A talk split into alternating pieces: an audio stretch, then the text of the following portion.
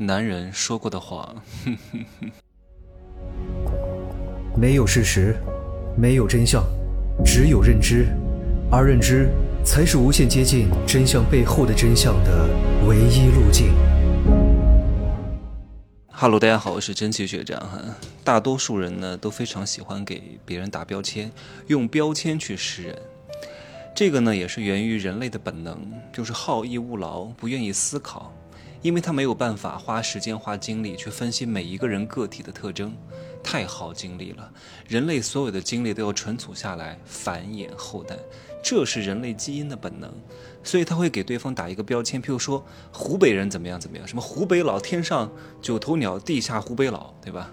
什么东北人怎么样，河南人怎么样，什么广西人又怎么样？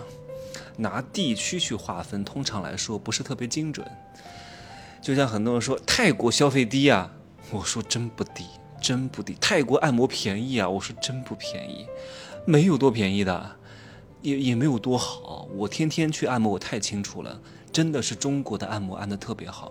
因为我不喜欢别人在我身上就是糊弄差事，他们这边没有什么手法可讲的，就是在拖抹点油，推来推去的，也没有什么哪里轻哪里重，轻重缓急，他没有这种讲究的。你在国内按摩真的是。该有的穴位用力压、按、揉、搓，哎呀，也不贵的，一两百块钱，你别去那种装修特别豪华的什么 SPA 店就好了。我在国内都会去那种全国连锁店、社区店，装修不用太豪华，干净卫生就可以了。因为我非常的清楚的知道，我来这不是招待朋友的，也不是来充面子的，我就是来按脚、修脚、弄干净就可以了。其他那些附加值对我来说不重要，我不会为那些东西去买单的。去那些什么大型的足浴场修一次脚、按一次摩，还有什么影院，哎呀，搞什么音响，还可以给你搞什么躺椅，按一次没有一百五到两百下不来，我何必花这个钱呢？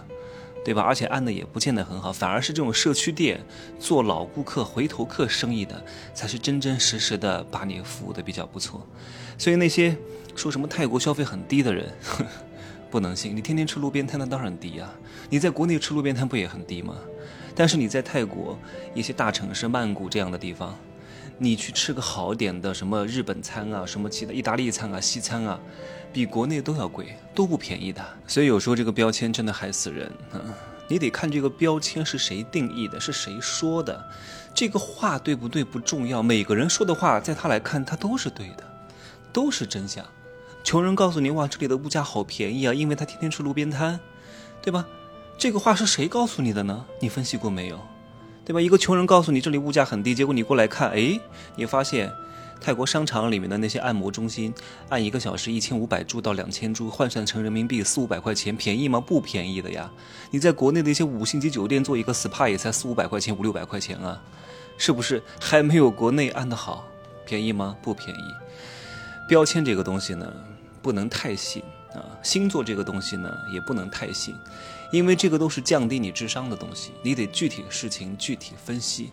对吧？没有什么模板可以给你用的，哇，模板都能给你用了，所有的人都发财了，都成功了。致富没有统一的模板和路径的，有大概的框架，然后有了框架之后呢，要精雕细琢，要量身定制，不然不可能成功的，对吧？就像很多女人还中了很多男人的标签，说二婚的男人会更加重视感情，因为在上一段婚姻当中呢，受过了伤。然后呢，知道自己需要什么样的女人？对他确实知道自己需要什么样的女人，他要的是女人，不是婚姻。他只是把你当做玩物而已，他就是需要有一个女人在身边。上一次婚姻已经付出了钱，付出了精力，扯了很多皮，搞了很多内耗，再也不想搞婚姻了。所以他不想付出食物，不想付出金钱价值，最好就是能免费耕地就免费耕地，最多花点吃饭的小钱。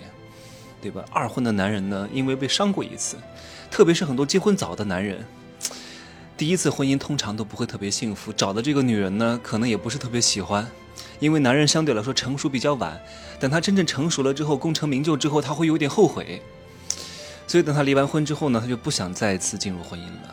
他所有看的都是非常现实，他只是看，在下一段感情上他是亏了还是赚了。如果跟你在一块是赚的，也就是。你非常有钱，或者你非常有赚钱能力，而且还在不断的上升当中，他恨不得立马跟你结婚。结婚之后，婚后的财产是可以共有的，所以他想立刻跟你结婚。如果你什么都没有，只有美色和美貌，和一些情绪价值、陪伴价值，他是不会跟你结婚的，因为你是一个拖油瓶。跟你结了婚几几年之后，然后新鲜感过去之后，他想换别的女人，又要经历一番寒彻骨，又要开始扯皮、分财产，搞得很烦人，所以他不会轻易的进入婚姻的。我以前说过，真爱只有一次，很少有人能够每一次都爱得非常强烈，爱得非常热烈。大多数男人的所谓的那一点点的真爱，那一点点的感情，都在头婚当中彻底消耗殆尽了。二婚对他们来讲。更加现实和利益，就是看性和钱，缺一不可。如果没有这两个东西，打死他都不会结婚的。当然，我讲的是大多数男人啊，有些特别有钱的这种离婚的男人，那不在我刚刚讲的上述的范畴当中。如果你真的想给别人打标签，你不能看他是什么星座，你也不能看他是什么血型，你也不能看他是哪里人，你也不能看他是哪个地区的人，你也不能看他上过什么大学，或者是离过婚还是没结婚，这些东西都不是特别准。你要看他有没有赚过钱，他靠自己的能力从零到一赚了多少钱。还是他没有赚过钱，还是他的钱是父母给的？你通过这个方式是比较容易判断出来他的本性的，因为钱是最大的试金石。就像我这两天在泰国认识一个台湾的朋友哈，他说他特别喜欢大陆人民，他说大陆人都特别友好，特别 nice，特别棒。我说我怎么跟你看到的不一样呢？我说你去过大陆吗？他说他来过，来过上海。我说好，我明白了。我说你剩下的认识那些大陆的人，是不是你在台湾遇到那些从大陆到台湾旅游的人？他说是。我说 OK。我说是因为金钱和很多资格卡住了大部分的人，让过去的人呢相对来说素质比较高，让过去的人相对来说比较有钱。他有了钱之后，相对来说就比较客气，见过世面，比较有礼貌。所以你会误以为这种人就是大陆的全貌，不一定的。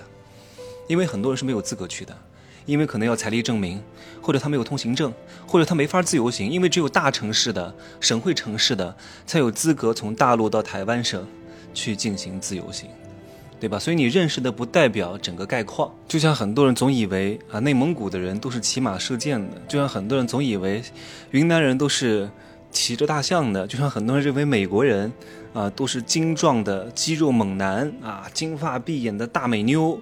可是美国很多都是大胖子呀，那个肥的呀，你从电视上看的都是他精心筛选出来的东西。那些美女帅哥、肌肉大的大内内们，他们才能去拍那些电影让你看到而已。你真实的走在美国的大街上，会发现怎么这么多肥猪，太肥了，一个人顶你五个人，对吧？所以你不能去这样的标签化的。总而言之，最好的判断一个人的方式，不是看他是哪个地区的。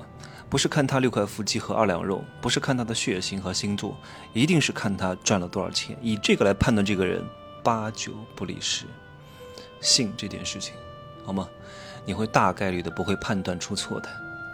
行吧，就这样说哈。希望各位不要上当受骗啊，不要被这种标签化的东西放纵了自己的思想。具体事情具体分析。